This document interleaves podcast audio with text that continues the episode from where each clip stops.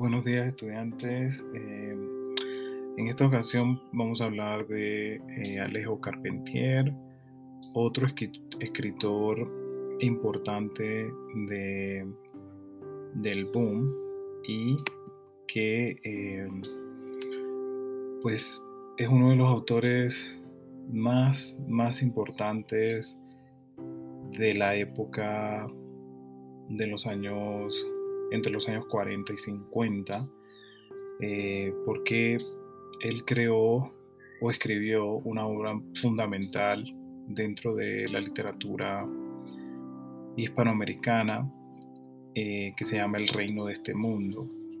Y ese, esa obra es una de las obras fundamentales en cuanto a, aparte del canon de la literatura hispanoamericana, eh, y, es lectura eh, eh, obligada, como diríamos, para estudiantes que están en maestría de español y también del doctorado. Obviamente nosotros no estamos en ese nivel, pero claro, vamos a hablar de ciertas tendencias, de ciertas, ciertos estilos, ciertas, ciertas formas en que este autor creó el estilo de lo real y lo maravilloso, que es como una antesala a lo que más tarde llamaríamos lo real, el realismo mágico, perdón.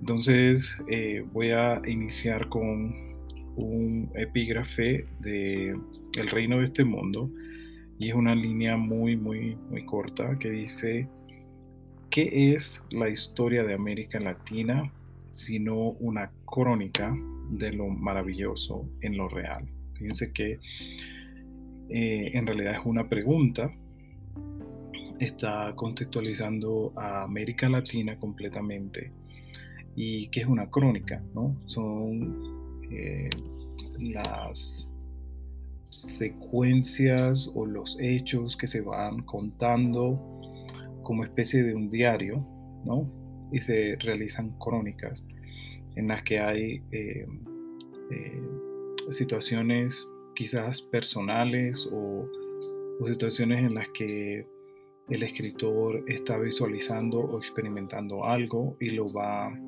eh, registrando, haciendo un registro en su escrito, ¿no? Y de esa manera quizás él está contextualizándolo como, es un, como que es una vivencia eh, una experiencia que tiene el lector y eh, la persona que está. Eh, haciendo un recuento de lo que está viendo. ¿no? Entonces, el escritor cubano Alejo Carpentier nació en 1904 de padre francés y de madre rusa. Nació en Lausana, Lausana, Suiza. Entonces, desde allí ya estamos viendo una combinación muy fuerte, ¿no? De culturas, cultura rusa y cultura francesa, ¿no? Y fíjense, eh, quizás un producto completamente híbrido cuando estamos hablando de situaciones en las que tenemos experiencias en otras culturas, ¿no? Y, y Carpentier es quizás un producto de esa, de esa magnitud, ¿no? La familia viaja a Cuba lugar donde el escritor pasa su niñez y ocho años después a París. De esa adolescencia parisina le quedaría un marcado acento francés. En 1920 comienza a estudiar arquitectura en la Universidad de La Habana, pero poco después eh, su padre abandona la familia y el Carpentier se ve obligado a dejar sus estudios. En esa época trabaja como crítico de arte y periodista y comienza a interesarse en la política. Se convierte en colaborador de la prestigiosa publicación literaria Revista de Avance y participa en el llamado grupo minorista.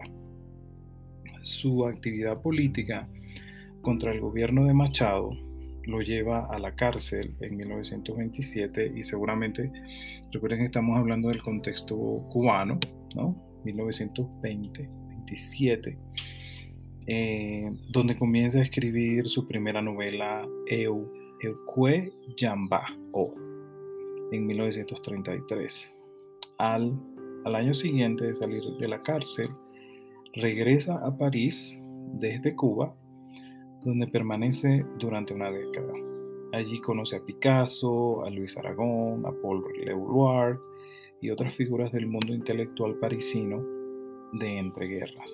El mismo Carpentier afirma que esos años en Francia le permitieron ver a Latinoamérica como una nueva fascinación. Entonces, aquí ya estamos quizás viendo sus ideales, un poquito de su vida personal, su familia y sus contactos, porque eso también influye muchísimo en la vida del autor y en sus obras, ¿no? Em, quizás eh, también se le conoce como novelista, narrador y ensayista cubano, con el que culmina la madurez de la narrativa insular del siglo XX. Entonces fíjense que lo que les mencionaba, ¿no? su obra eh, El reino de este mundo es una de las obras más importantes quizás, aunque hay otras obras que también eh, lo inmortalizan, pero yo siento que esa quizás es una de las más, más importantes, además de ser una de las figuras más destacadas de las letras hispanoamericanas por sus obras barrocas como El siglo de las luces, que esa es otra obra importante de él. Em, sobre su biografía existen varias lagunas y contradicciones dada la desigual información de la que se dispone. Según el propio autor, nació en La Habana, fruto del matrimonio de un arquitecto francés y una pianista rusa. Aquí ya estamos eh, conociendo un poco más detalles de su familia, de sus padres, ¿no? Tras su muerte, la muerte del padre, sin embargo, no, tras la muerte de Carpentier, sin embargo, se empezó a documentar una muy distinta biografía que situó el nacimiento del autor en Suiza, que es lo que verificamos en la antología Letras, procedente de una familia humilde que emigró a Cuba, instalándose en el pueblo de Alquizar, donde el futuro escritor trabajó como repartidor de leche. Entonces, fíjense que obviamente hay, varias versiones, varias historias sobre este autor y, em, bueno, vamos a sacar lo que sí nos interesa y lo más importante, ¿no? Em, lo que sí está fuera de dudas es que Carpentier inició su actividad literaria en simultáneo con la musicología. Fíjense que es otra parte que también me parece importante. Su obra Vocación de toda la vida en la dirección de la revista Carteles, otra revista que se creó en 1924 y 1928, Además colaboró en la fundación de la revista Avance en 1927. En el 28 fue encarcelado bajo la dictadura de Gerardo Machado eh, y a la salida huyó de la isla. Regresó a ella tras un exilio en París de prácticamente una década, 10 años. De este periodo fue su primera obra, Eque Yambao, publicada en 1933, aunque al parecer la escribió ya en 1927, una novela de temática negra con la que Carpentier inauguró su carrera como escritor. En 1944 se trasladó a Caracas, donde vivió varios años dedicándose al periodismo radiofónico y ejerciendo también de profesor universitario y columnista en diarios y revistas, mientras realizaba una interesante difusión de la música contemporánea. Luego de una temporada en Haití, regresó a Cuba tras la revolución liderada por Fidel Castro y el Che Guevara en 1959. ¿no? Fíjense todo el contexto que esto engloba y que es muy importante eh, tenerlo en cuenta cuando vamos analizando quizás su obra, ¿no? Porque recuerden, la historia va del lado eh, de modo paralelo con la literatura en muchos aspectos. Entonces, esto es muy histórico y es muy importante porque afecta directamente lo que el, escritor eh, logró crear, pero también es parte de lo que sucedió en esos años, ¿no? Eh, él ocupó varios cargos oficiales hasta que en 1966 fue nombrado embajador en París, donde permaneció hasta sus últimos días. ¿no? Eh, la obra de Alejo Carpentier, su actividad literaria, aunque inició en 1933, no tuvo continuidad hasta el 44, año en que vio la luz una compilación de cuentos titulada Viaje a la Semilla, que esta es una de las obras que, en las que las pinceladas de realismo mágico o lo real maravilloso eh, creado por él mismo aparecen. Escribió también antes de su siguiente novela un ensayo titulado La música en Cuba en 1946. Finalmente, en 1949, apareció uno de sus trabajos literarios más emblemáticos, que esto es lo que les he venido diciendo, El reino de este mundo, un ejercicio de excelente rigor histórico, como serán en adelante la mayor parte de sus obras en el que Carpentier narró un episodio del surgimiento de la República Negra en Haití. Precisamente en el prólogo de esta novela, que es lo que nosotros estamos leyendo para, para esta clase, eh, el autor expuso la tesis que definía lo real maravilloso expresión sinónima de realismo mágico, que tendría mayor fortuna. Para Carpentier, el realismo puro, que había caracterizado las primeras décadas de la narrativa hispanoamericana, es incapaz de reflejar la riquísima complejidad del continente. De allí la necesidad de integrar lo real con lo fantástico, lo mítico o lo alegórico. Además de su primer teorizador, Carpentier fue junto con el guatemalteco Miguel Ángel Asturias, que ya lo, estudiamos nosotros, y el venezolano Arturio Uslar Pietri, uno de los precursores del realismo mágico, tendencia que marcaría la producción de parte de los autores del boom de los años 60, Julio Cortázar, Gabriel García Márquez, con Cien años de soledad, eh, como obra culminante.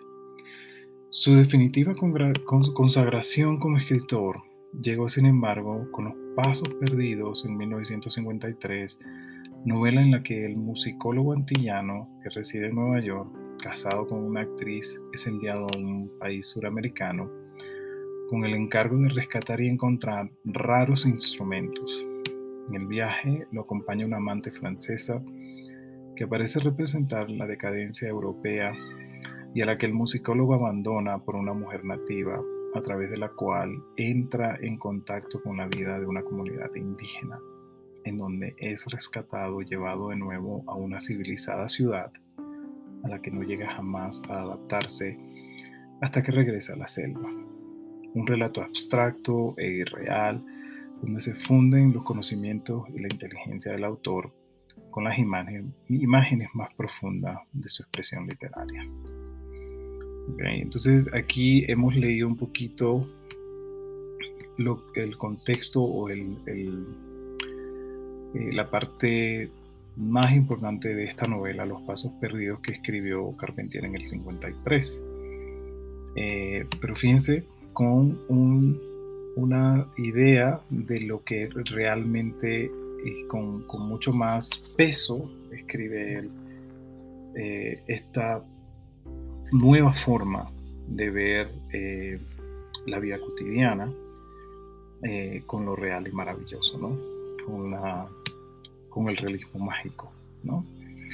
Eh, más adelante pues se habla también de otra obra que se llama El acoso, que escribió en el 56, tras su experiencia en Venezuela. En el 58 que, escribe Guerra del Tiempo.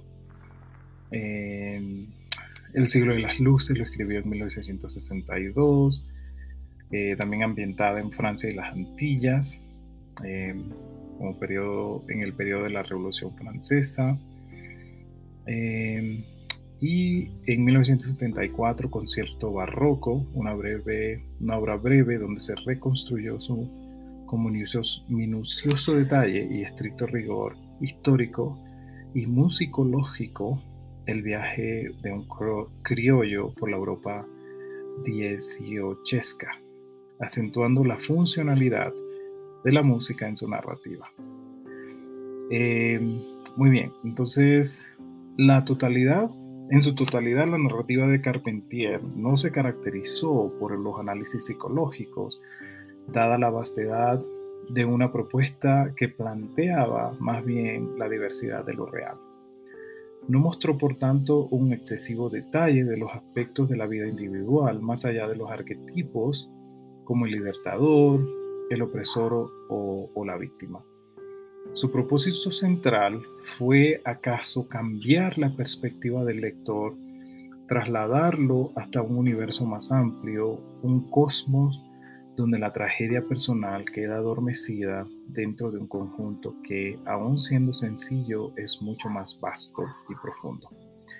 Cabe recordar también que sus títulos teóricos, tales como Tientos y diferencias, Literatura de la conciencia política de América Latina y Razón de Ser, son ensayos recogidos en un volumen publicado póstumamente en La Habana, precisamente bajo el título genérico de Ensayos que se le concedió, en el que se le concedió el premio Cervantes, ¿no? Entonces, esto realmente pues habla de manera general de la obra de Carpentier y eh, obviamente eh, lo que nosotros tenemos en la antología sería el prólogo del reino de este mundo que fue escrito en 1949 y eh, inicia con un epígrafe que dice, lo que, lo que se ha de entender de esto de convertirse en globos es que hay una enfermedad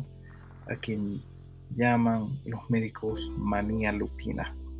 Y esto eh, aparece en los trabajos de Persiles y Segismunda, obra de Miguel Cervantes, eh, en la cual predomina lo fantástico también, ¿no?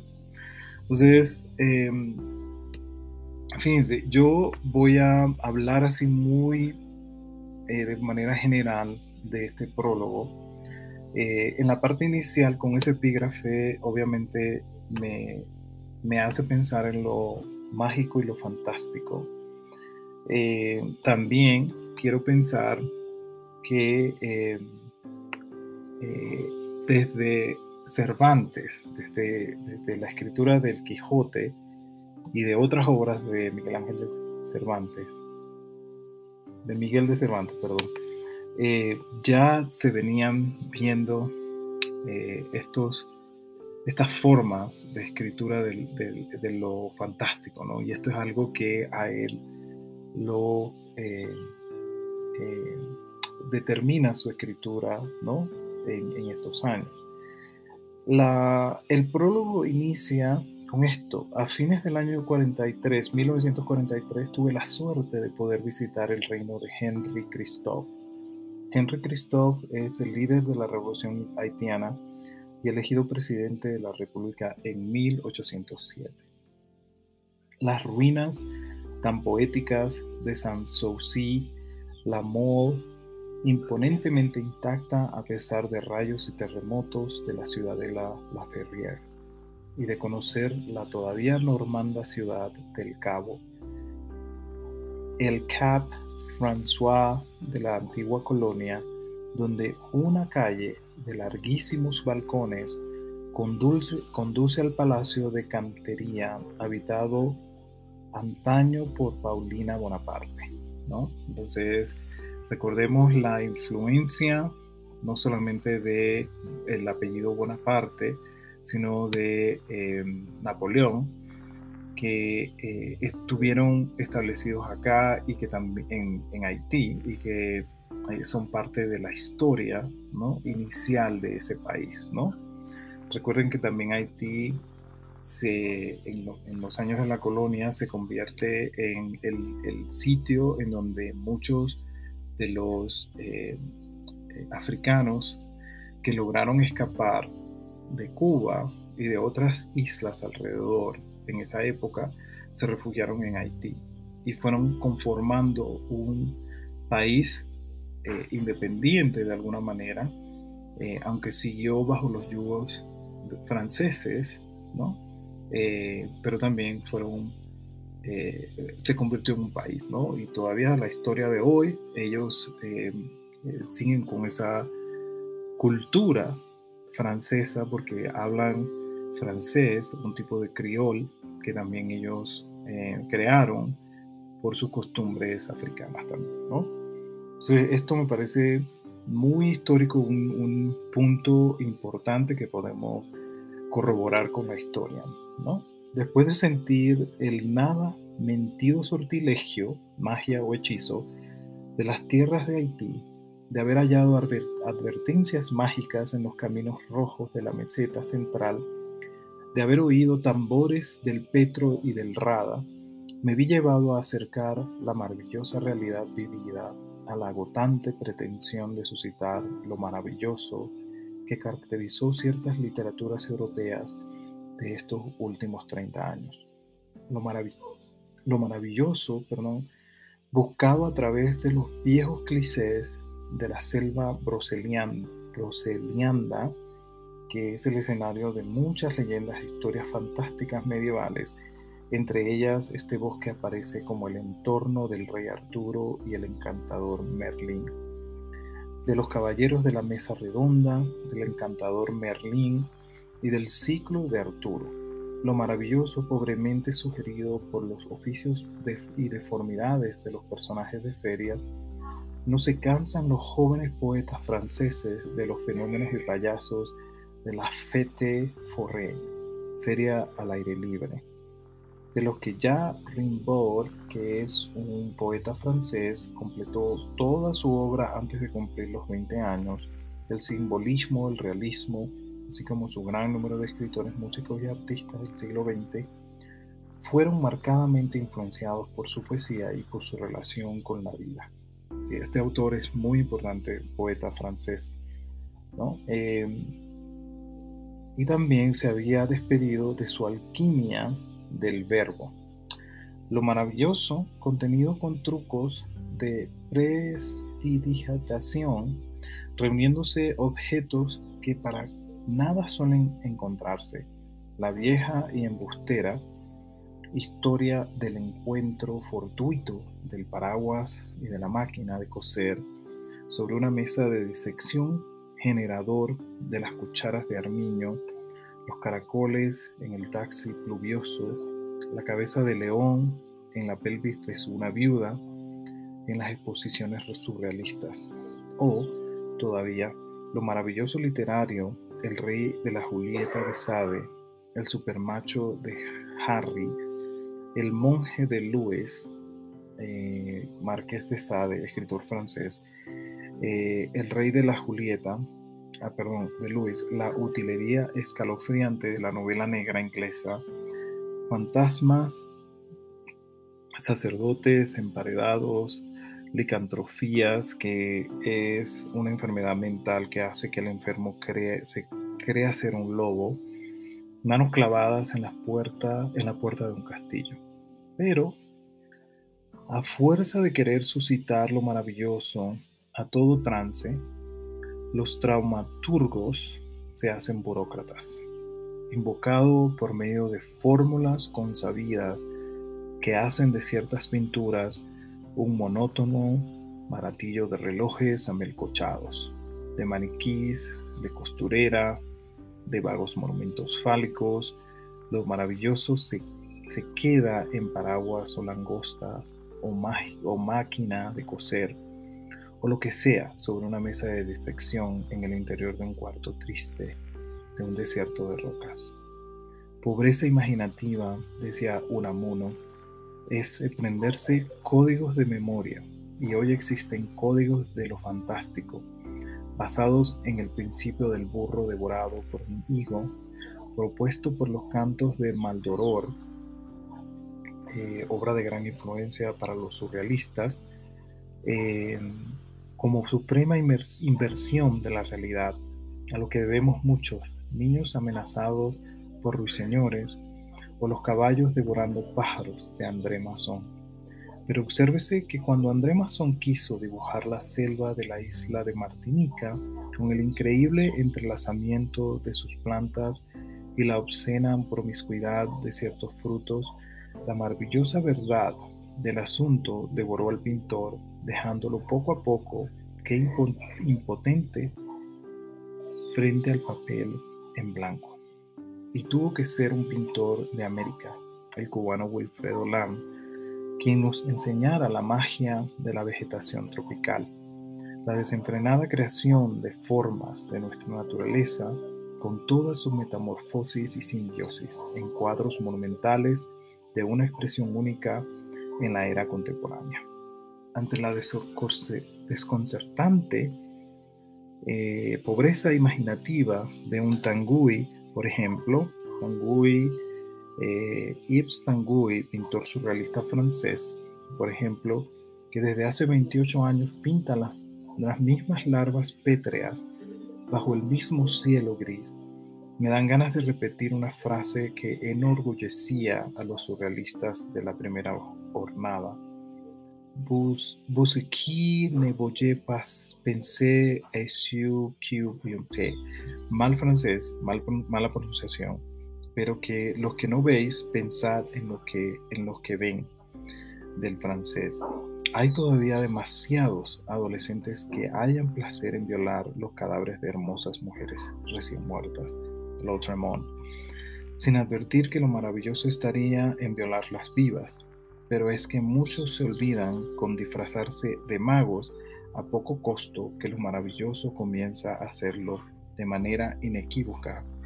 Cuando surge una inesperada alteración de la realidad del milagro, de una revelación privilegiada de la realidad, de una iluminación inhabitual o singularmente favorecedora de las inadvertidas riquezas de la realidad, de una ampliación de las escalas y categorías de la realidad percibidas con particular intensidad, en virtud de una exaltación del espíritu que lo conduce a un modo de estado límite. Para empezar, la sensación de lo maravilloso presupone una fe. Los que no creen en santos no pueden curarse con milagros de santos ni los que son no son Quijotes pueden meterse en cuerpo, alma y bienes en el mundo de Amadís, de Gaula o Tirante de Blanco, destacadas obras del género de la novela de la caballería.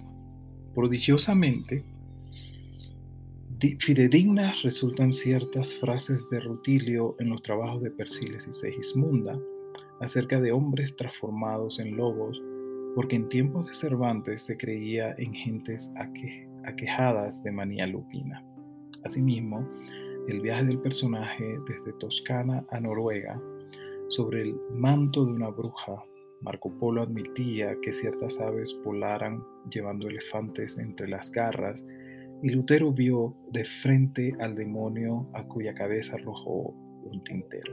Víctor Hugo, tan explotado por los tenedores de libros de lo maravilloso, creía en aparecidos, donde, porque estaba seguro de haber hablado con Guernesey, con el fantasma de Leopoldina.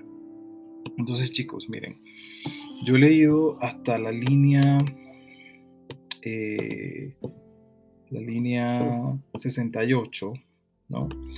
Y lo que siento en todo esto es que eh, Carpentier nos está haciendo un prólogo y nos está hablando de manera general, no solamente refiriéndose a lo maravilloso que hay en, Hispanoamérica, pero también en lo que existe y hay en Europa. Y otros autores como han eh, utilizado todo esto para escribir también sus obras. ¿no? Entonces vamos a dejarlo allí, vamos en clase a a, leer otras partes y a tratar de entender un poco más lo que Carpentier nos, dice. Entonces les agradezco la atención y espero que esto también les sirva de modo eh, para ampliar las ideas que tienen, ¿vale? Así que gracias por la atención y nos vemos en clase. Hasta luego.